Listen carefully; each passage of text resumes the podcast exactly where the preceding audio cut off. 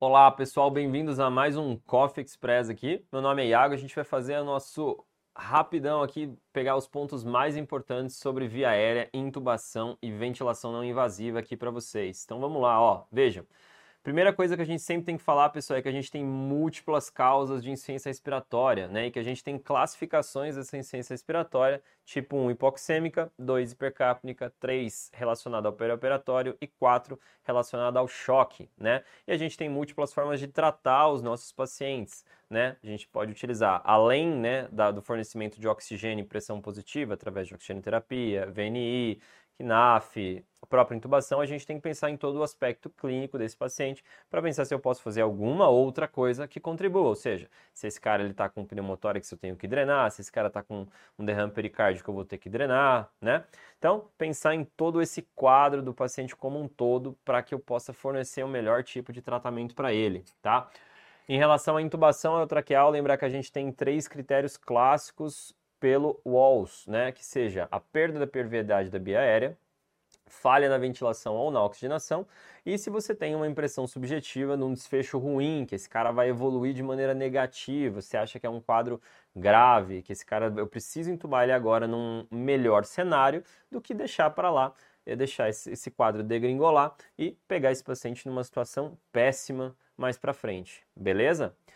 Uh, Lembrem-se dos conceitos de viéria difícil, tanto anatômica quanto fisiologicamente difícil, ou seja, uma viéria em que eu tenho preditores de viéria difícil, se esse cara ele tem, se ele é obeso, se é um cara que tem um pescoço curto, se é um cara que tem um, uma circunferência do pescoço grande, um cara que não consegue fazer o nosso upper lip bite test, um cara que tem alguma cirurgia, uma abertura bucal é, ruim, edêntulo, com barba, restrição de mobilidade cervical, ou seja, um monte de coisas que estão contempladas nesses mnemônicos aqui, que vocês quiserem saber mais, a gente explicitou bem na aula, que é o Lemon, o Mons Rods e o Smart. E lembrar da viária fisiologicamente difícil, que é aquele paciente, aquele paciente que tem uma constelação de sintomas e sinais junto com ele, que dificultam a intubação, aquele cara que está hipotenso, tá?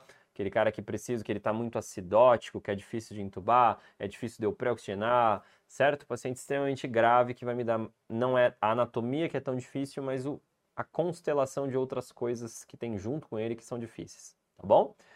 Uh, lembrar, gente, Malampate, critério antes da intubação, classificação de 1 a 4, 3 e 4 são ruins, e de Cormack-Lehane, que é os critérios na laringoscopia e que o BUG normalmente a gente acaba utilizando é, durante a intubação, você ouvia uma classificação de Cormack-Lehane, 2 até 3A.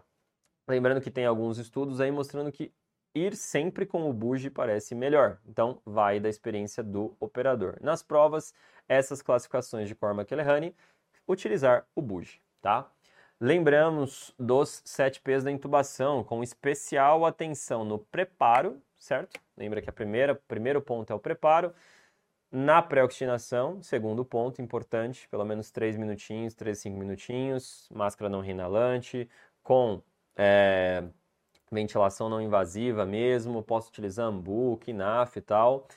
Terceiro ponto, mudou, não é mais pré-tratamento, é otimização pré-intubação. Lembrar que a gente usa pouco fentanil pelo seu efeito simpatolítico, tá bom? Ah, e, quarto, especial atenção nos sedativos e bloqueadores neuromusculares. Na emergência, principalmente etomidato e ketamina, tá? E dos bloqueadores, succinilcolina ou rocurônio. Não esqueçam já de pedir a sedação pós-intubação, tá bom? Para eu confirmar a intubação, capnografia por onda, método ouro, tá bom? Visualização direta ajuda, ultrassom também é bom. Não confie na ausculta, que é ruim. Intubei esse cara, esse cara está desaturando, o que, que eu faço? Dopes e DOTs, certo? São os dois mnemônicos que eu posso utilizar. Dopes, se esse cara teve deslocamento do tubo, se esse cara tem uma obstrução, se esse cara tem um pneumotórax, se o meu equipamento está dando pau ou se esse cara está fazendo autopip, beleza? E o DOTS é o que fazer. Tira esse cara do ventilador, conecta ele a uma fonte de oxigênio a 100%, ventila com ambu e aí vai examinar esse cara, faz um ultrassom, checa seu equipamento para ver o que está dando problema, tá bom? VNI, que a gente falou na aula, eficaz demais, DPOC, edema agudo de pulmão. Considerarem asma, síndrome de desconforto respiratório agudo leve, tá bom?